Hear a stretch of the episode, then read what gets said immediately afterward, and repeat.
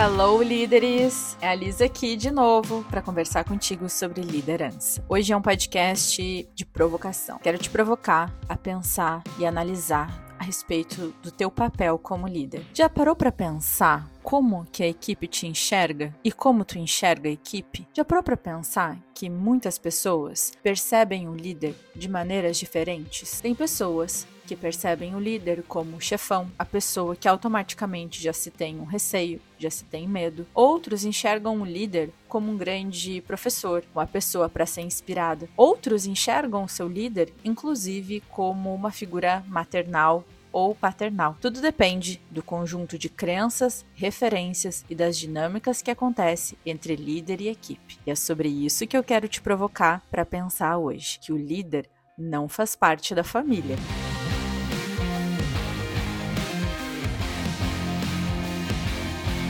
Eu resolvi fazer esse podcast porque teve um tempo atrás, quando eu fazia gestão industrial da fábrica lá do Paraná, muitos me chamavam de mãe. E no início eu pensei, nossa, que bacana. Olha a relação legal que eu tenho com a minha equipe e chegam até me chamar de mãe. E no começo começou como uma brincadeira, onde falavam assim: "Vou lá falar com a mãe para ver o que ela acha. Olha, se a mãe pediu, faz." Ou assim, se a mãe diz que esse produto tem que entregar em tal Ora, então entrega. Ou falava assim: ah, tu é como uma mãe para mim. E no início, embora eu achasse um pouco incômodo isso, eu comecei a pensar mais sobre isso. Principalmente quando eu passei por um processo de mentoria em que eu disse que muitos da minha equipe me viam como mãe. E aí a mentora olhou para mim com um olhar como eu dissesse: Oi?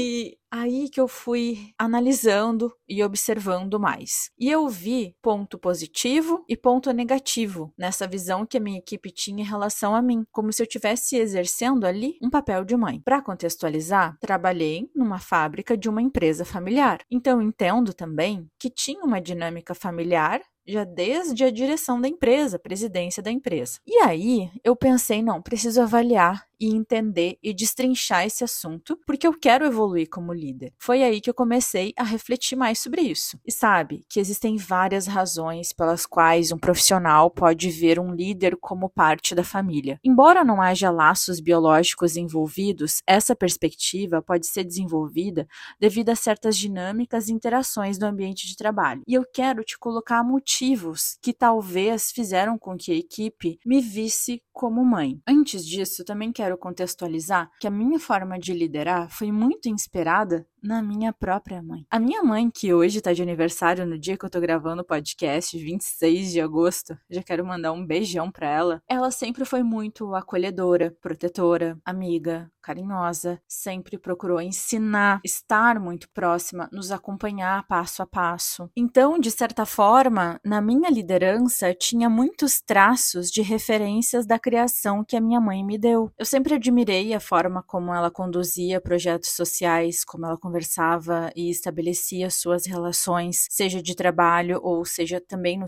trabalho voluntário dela. E eu admirava tanto isso que eu levei isso para minha liderança sem perceber, de forma inconsciente. E é aí que eu trago o ponto positivo. Eu entendo que eu consegui estabelecer uma confiança e um apoio ao ponto de ter esse laço emocional, porque líderes que demonstram preocupação genuína pelo bem-estar dos seus liderados e estão dispostos a apoiar apoiá-lo em suas jornadas profissionais podem sim ser vistos como os membros da família. Porque afinal, como que tu vai separar isso 100%? É uma figura que muitas vezes, dependendo de como ela te trata, pode sim ter um laço emocional. A confiança mútua e o apoio constante podem criar um senso de conexão semelhante ao que se experimenta em relações familiares. E eu acredito que isso aconteceu com alguns integrantes da minha equipe, que são aqueles que me chamavam de mãe. Eu também tinha uma comunicação muito aberta e líderes que promovem uma comunicação aberta e transparente podem construir um ambiente de trabalho em que os liderados se sintam à vontade para compartilhar suas ideias. Eu sempre gostei de que o ambiente fosse livre para conversa, para ideias, para compartilhar. Eu sempre fui muito mais de uma, um estilo de liderança democrático, embora em alguns momentos isso não fosse o estilo de liderança ideal. Para mim isso fazia todo sentido por conta da referência que eu tinha com a minha mãe. Preocupações eram compartilhadas, assim como o sucesso e as vitórias, e isso pode criar um senso de proximidade e envolvimento, semelhante ao que se vê em dinâmicas familiares.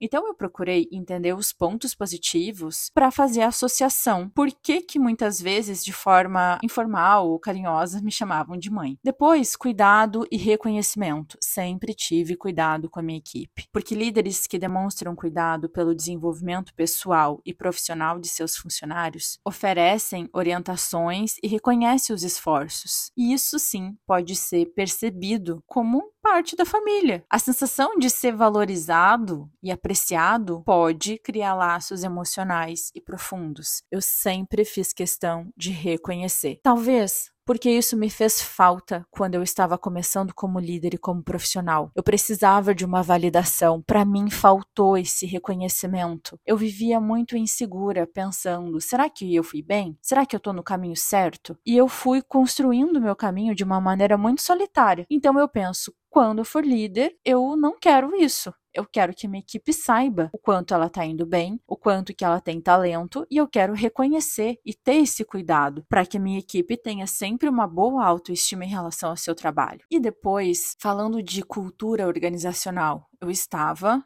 em um ambiente de uma empresa familiar. E quando um líder, ele também trabalha ativamente para criar uma cultura organizacional baseada na colaboração, que era a minha ideia. Lembra sobre o episódio do líder hands-on? Eu queria sempre colocar a mão na massa porque eu me sentia útil e colaborando com a equipe. E isso favoreceu também para que existisse um respeito mútuo, porque eles me viam como parte ali do trabalho e não como uma gerente que estava na sala apenas mandando, comandando e controlando o trabalho. E assim assim, os liderados podem começar a ver o líder como figura que une todos, como realmente um membro da família. E eu lembro que eles tinham um lema: juntos somos mais fortes, porque aqui eu fico mais tempo trabalhando do que com a minha família. Então aqui é minha segunda família. Eles repetiam muito isso. E eu meio que entrei naquela cultura, sabe? Porque era muito forte deles falarem a respeito disso, olhando o trabalho realmente como uma segunda casa. E como eu tinha inexperiência nessa questão de cultura e o papel do líder, porque realmente era uma experiência extremamente nova para mim liderar uma equipe de mais de 300 pessoas. Eu fui apenas no flow, sem olhar de forma mais crítica para aquela percepção da minha equipe em relação a mim. Além disso, quando eu fui gerente lá, foram tantos processos de reestruturação, foram tantos processos de crises e de superar desafios, e eu procurei ficar do lado da minha equipe porque eu sentia necessidade de apoio, eu sentia necessidade necessidade de cada vez mais estar conectado com eles por conta da dificuldade dos desafios. Então, ao ficar do lado deles em momentos de crise e a gente superando o desafio juntos, eu acredito que se criou um sentimento de união, de unidade, sabe? Isso pode sim fazer com que a equipe veja o líder como alguém que está sempre presente, assim como um membro da família está em tempos difíceis. Então, eu procurei ver isso. Além do fato de eu ter ficado bastante tempo com a mesma equipe. Então, a longevidade nas relações de trabalho, eu acho que isso também favorece. À medida que os profissionais passam mais tempo trabalhando com o líder ao longo dos anos, pode sim desenvolver um senso de ligação semelhante ao das relações familiares. A familiaridade e a convivência podem criar uma sensação de proximidade. Imagina, na fábrica de Porto Alegre, tem liderados que faz mais de 10 anos que a gente trabalha junto. E eu já ouvi de um deles que eu sou como se fosse uma mãe para ele. No passado, isso não me assustava, depois começou a me assustar e hoje eu já consigo entender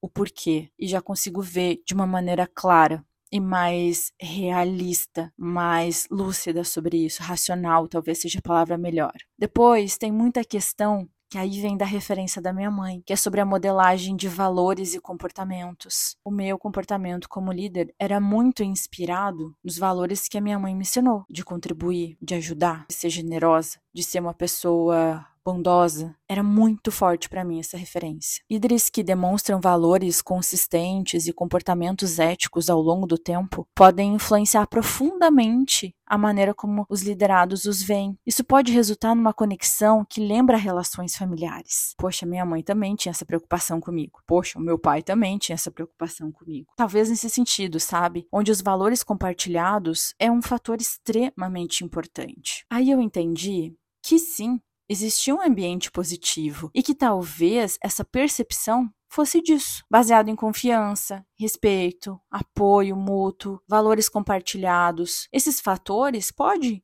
levar os profissionais a desenvolver laços emocionais e uma conexão profunda. E é por isso que eu falo muito de conexão, porque eu entendo a importância dela. A conexão com a equipe ela é extremamente poderosa se a gente quiser ter resultados e uma equipe engajada, que é o que é muito semelhante nas relações familiares. Mas eu digo, é semelhante, não é relações familiares. Mas eu também quero abordar o outro lado da moeda, que é esse lado que eu quero te provocar a pensar. Além dos aspectos positivos que eu já citei, eu penso que o lado negativo é que pode haver sim uma falta de profissionalismo. Ver um líder como parte da família pode levar uma mistura inadequada entre as esferas pessoal e profissional. E eu vi isso um pouco na prática em relação a criar expectativas. Eu acredito que se a gente não equilibrar essa percepção e não ter clareza do papel do líder e dessa troca, que há entre líder e equipe, com definição bem clara dos papéis, daqui a pouco as expectativas da equipe acaba ficando na dimensão de uma família. Poxa, meu líder é como parte da minha família. Ele precisa me dar uma promoção. Meu líder ele deve confiar em mim. Afinal, a gente é como se fosse família. Ou meu líder deve atender determinada expectativa. Nós somos como se fosse uma família. Então veja o quanto que nós também tornamos mais complexo quando deixamos essa perspectiva da equipe de que o líder é como se fosse parte da família crescer e se abranger sem ter limites nessa relação. Isso pode resultar em uma falta de fronteiras claras, o que por sua vez pode prejudicar a objetividade, a tomada de decisões racionais e a eficácia no ambiente de trabalho. Isso eu vi na prática, porque aí quando tu precisa cobrar de forma mais assertiva e mais direta, pode sim causar uma estranheza. Eu também vi a partir dessa percepção uma possível exploração. Líderes que são percebidos como parte da família podem, talvez, explorar essa conexão e vice-versa, para obter mais esforços dos funcionários. Eu não fiz isso, porque eu fazia isso, essa liderança mais próxima, quase que maternal, por uma necessidade baseada nas minhas referências. Mas eu já vi líderes de outras equipes a usarem isso. Poxa, cara, tu é da minha família. Vamos fazer uma hora extra? Pô, como é que o cara não fez hora extra? Ele é como se fosse aqui da nossa família. Juntos somos mais fortes. E quando eu vi isso, eu pensei, cara, será que eu não faço isso também? Será que eu não, de alguma forma, às vezes inconsciente, não fiz isso também? Consciente, eu sei que não, mas com inconsciente, será que eu não fiz isso? Às vezes, sem oferecer compensação ou reconhecimento adequado, sabe? Isso pode levar a uma sensação de exploração e ressentimento por parte da equipe.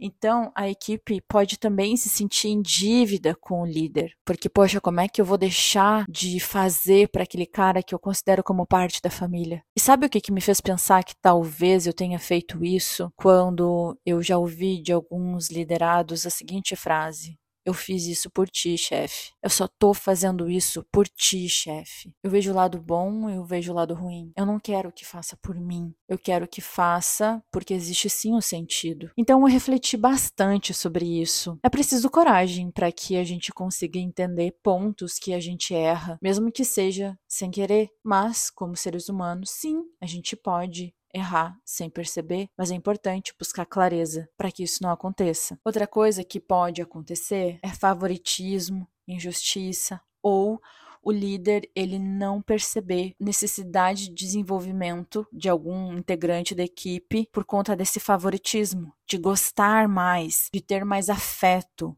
de ver ele como leal, parte do meu grupo, entende? Quando o líder é visto como parte da família, pode haver suspeitas também de favoritismo em relação a certos indivíduos ou grupos. Isso pode minar a confiança na imparcialidade e na justiça das decisões tomadas pelo líder. Isso aconteceu comigo, que diziam: "Ah, porque fulano é da Liz. Esse ela nunca vai falar dele, ou nunca vai apontar algum erro dele, porque eles já trabalham há tantos anos. E quando eu fiquei sabendo disso, eu pensei, nossa, pode ser que sim. Pode ser que a minha relação com esse liderado há tantos anos tenham criado um vínculo e uma conexão profunda ao ponto de daqui a pouco eu não conseguir perceber pontos de melhoria, de eu não conseguir estabelecer determinados limites. Isso eu falei no episódio onde eu falo amigos, amigos, liderança à parte. É bem parecido. Enquanto que é importante a gente ter esse distanciamento muitas vezes para conseguir enxergar os nossos liderados sem viés da afinidade. Isso é muito importante. Exige um esforço muito grande para olhar de forma racional e imparcial, de forma neutra. Eu vejo também uma questão em relação a feedback. Se a equipe começa a enxergar o líder como membro da família, pode sim ter barreiras para ter conversas mais honestas e ter conversas difíceis, dar feedback negativo ou até mesmo construtivo, porque pode prejudicar o desenvolvimento pessoal e profissional, tanto do líder quanto da equipe. E o feedback, muitas vezes, ele vai ser difícil e ele vai trazer sempre um risco às relações. Então imagina se o papel do líder e da equipe não tem uma clareza necessária para que consigam entender que é um momento racionalmente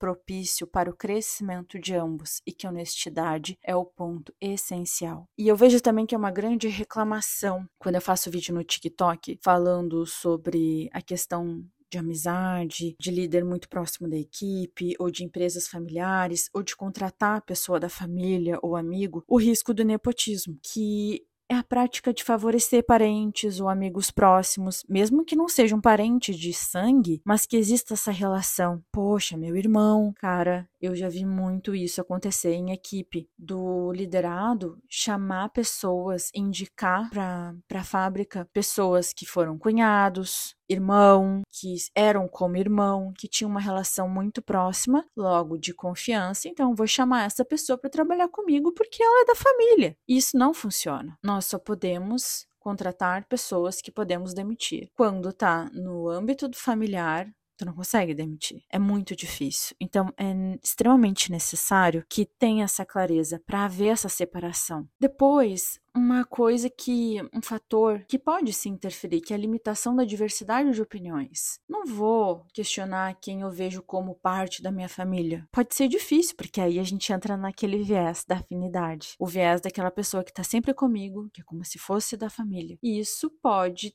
ter uma resultar em conformidade excessiva e falta também de, de inovação, de criatividade, de pensar realmente fora da caixa. A mesma coisa quando as pessoas da equipe se dão muito bem e são muito amigas e nunca discordam de nada. Líder, fique bem atento. Se a tua equipe não discute, não tem discussões acaloradas e não divergem, opa, opa, opa algum sinal há. Depois, dificuldade na gestão de desempenho. Como tu vai fazer a gestão de desempenho com pessoas que são como se fossem da família? Líderes que têm uma conexão próxima com seus funcionários podem ter dificuldades em gerenciar o desempenho de maneira objetiva, assertiva. Lembra das conversas difíceis, os feedbacks negativos? Isso pode muito bem levar a problemas de produtividade e desenvolvimento também da equipe. Eu poderia enumerar mais uma série de coisas, mas tem outra coisa que fez muita diferença na minha análise. E tudo isso norteia também a minha metodologia na liderança. Quando o líder, ele passa a criar essa percepção na equipe de que ele é parte da família, com essa conexão profunda, e o papel do líder e da equipe não tem claro e não tem essas fronteiras bem claras, eu vou fazer uma relação agora, tá? De duas aves, da águia e da galinha.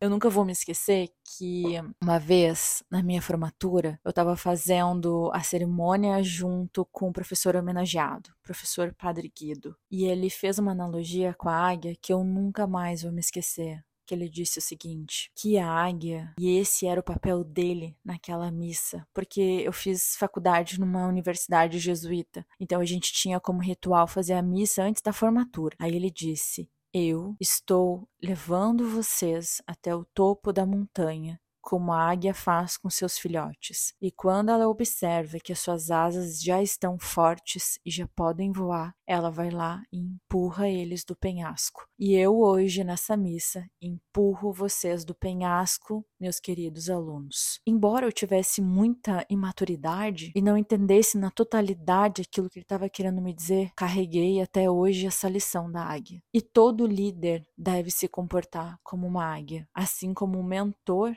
deve se comportar como uma águia. E aí, o que, que, isso tem tudo a ver, né? Porque muitas vezes a figura, por exemplo, da galinha é uma liderança que cria relações maternais, paternais às vezes, de manter os seus pintinhos próximos, protegendo, acolhendo, estabelecendo um laço emocional muito forte, diferente da águia. Não que a águia não estabeleça laços emocionais, não, mas ela quer que os seus filhotes sejam desafiados, querem que eles tenham confiança neles mesmos, querem que eles tenham visão e que desenvolvam maturidade a partir desse empurrão. Já a galinha tem a proteção, tem o cuidado, como se fosse uma hierarquia familiar. O líder galinha pode ser percebido como uma figura mais próxima ao membro da família devido à sua abordagem de cuidado, de proteção. Pode criar uma conexão emocional forte, mas também pode levar a desafios como dificuldade de empurrar esses pintinhos, de fazer com que esses pintinhos tenham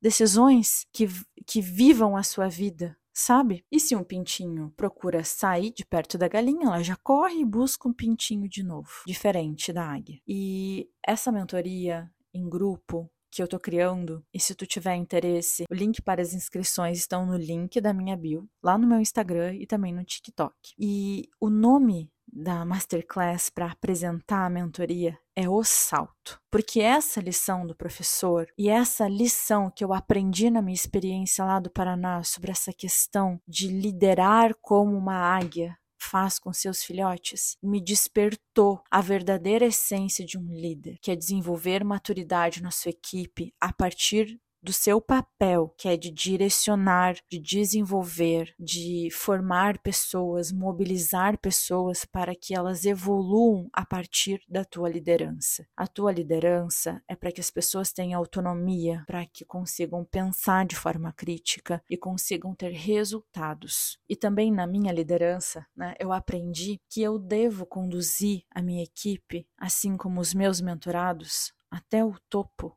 dessa montanha. E aí eu empurro e eu faço como a águia fez com seus filhotes. Eu vou ao lado, acompanhando aquelas mini águias para que elas para que eu consiga ver como que está o desempenho delas. E no momento de fragilidade, ou que talvez eu veja que alguma não vou dar conta, faça como a águia. Pega esse filhote, leva a montanha novamente, para que quando esteja preparado, de novo, essa águia empurra para o seu voo. É muito importante porque a águia sabe que por mais que seja doloroso empurrar os seus filhotes para da montanha, elas só vão aprender a voar voando. Nós só vamos aprender a liderar liderando. Nós só vamos amadurecer experienciando, vivendo desafios, aprendendo com as experiências que a vida no trabalho ou no todo nos permite ter. É sobre isso. Na mentoria que eu estou organizando, é justamente sobre isso. Eu quero que esses líderes voem, assim como eu, como mentora,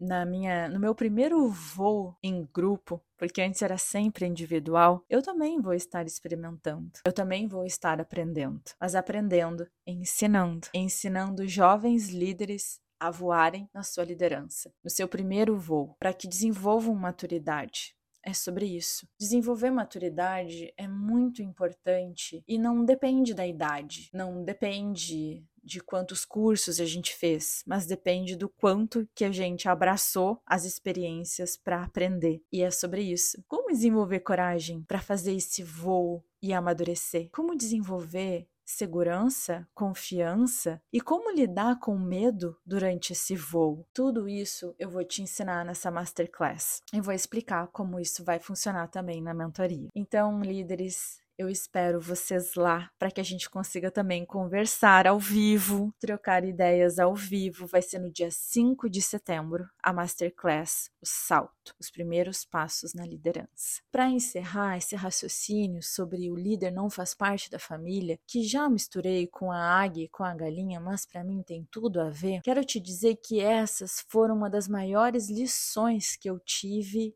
quando liderei uma equipe de mais de 300 pessoas. Foi muito importante. Eu consegui ter essa clareza de como eu conduzia a minha equipe, porque depois que eu entendi, ficou mais fácil estabelecer limites, ficou mais fácil de dizer não, ficou mais fácil de perceber pontos que minha equipe precisava melhorar. Eu passei menos a mão na cabeça de determinadas pessoas que eu tinha um vínculo emocional maior. Eu consegui realmente estabelecer os limites com todos eles dependendo da necessidade de cada um. Eu consegui entender realmente o papel de um líder e que quando eu estivesse estabelecendo limite, dizendo não e às vezes tendo uma conversa difícil, mas honesta, com o intuito de que essa pessoa cresça e se desenvolva, eu não estava fazendo mal, mesmo que muitas vezes isso causasse desconforto e sentimentos ruins. A minha intenção era direcionar e desenvolver. Porque lembre-se, o voo dá medo, o voo causa desconforto, mas ele é necessário para que a gente amadureça. E o líder, tendo esse papel muito bem claro a respeito de todos os desafios desse voo, ele tem esse foco e não o foco de preservar sua equipe de sentir desconforto, preservar de se frustrar, preservar de não passar por determinadas frustrações, incômodos, sensações ruins, de sentimentos ruins. Isso não faz uma equipe crescer, ao contrário, faz a equipe voar abaixo como uma galinha.